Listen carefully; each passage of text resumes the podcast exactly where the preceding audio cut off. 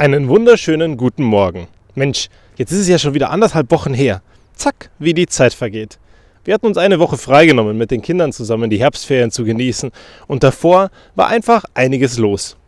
Wir hatten ein Team-Event und waren ganz viel unterwegs mit der gesamten Truppe. Ich hoffe, es hat was gebracht und am Ende haben sich alle darüber gefreut. Und vielleicht bleibt die Erinnerung auch noch ein bisschen länger bestehen. Zumindest hoffe ich das.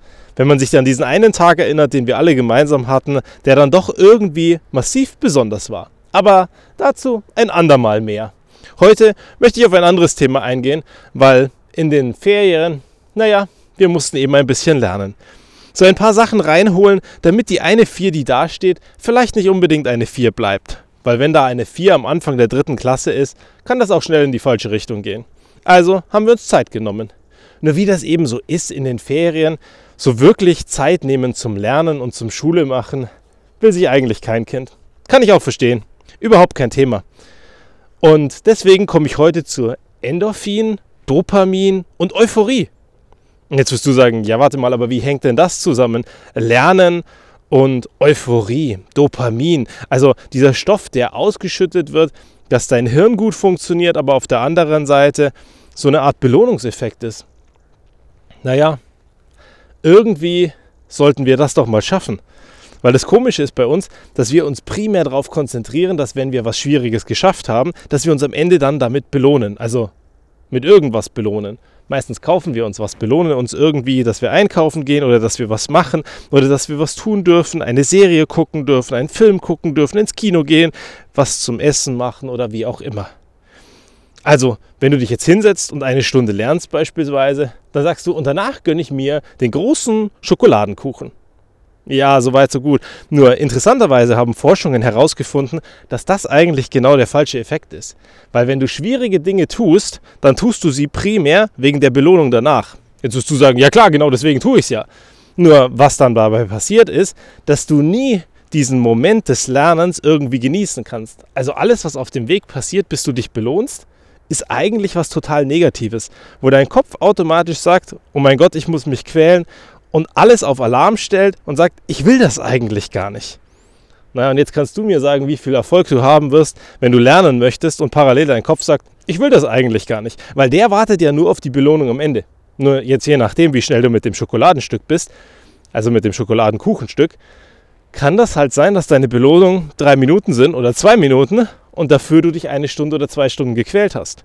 Wenn du allerdings es schaffst, dir zu vermitteln, dass das Lernen an und für sich auch ein guter Prozess ist und wichtig ist, naja, dann passiert was deutlich Besseres.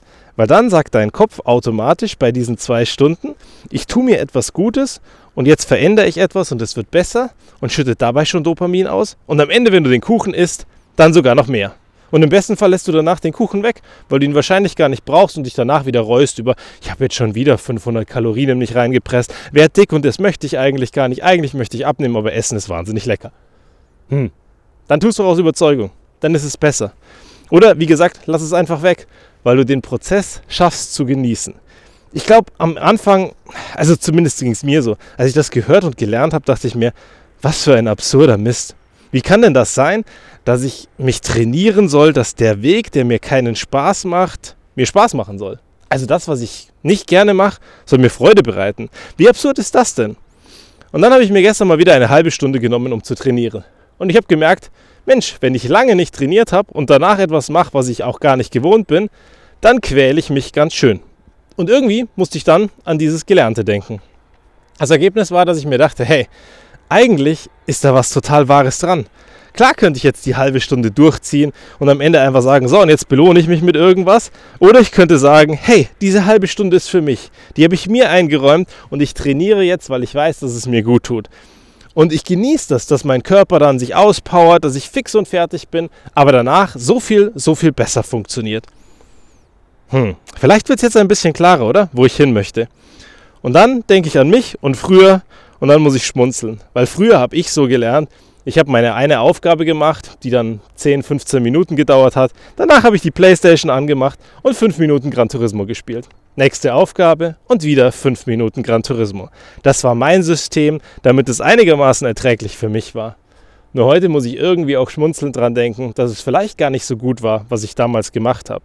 Vielleicht findest du auch einen Weg für dich, der ein bisschen besser ist und der dich auf dem Weg mehr Spaß haben lässt.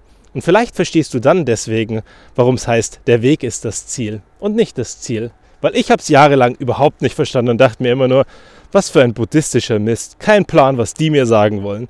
Heute verstehe ich's und kann darüber schmunzeln. Bis zum nächsten Mal.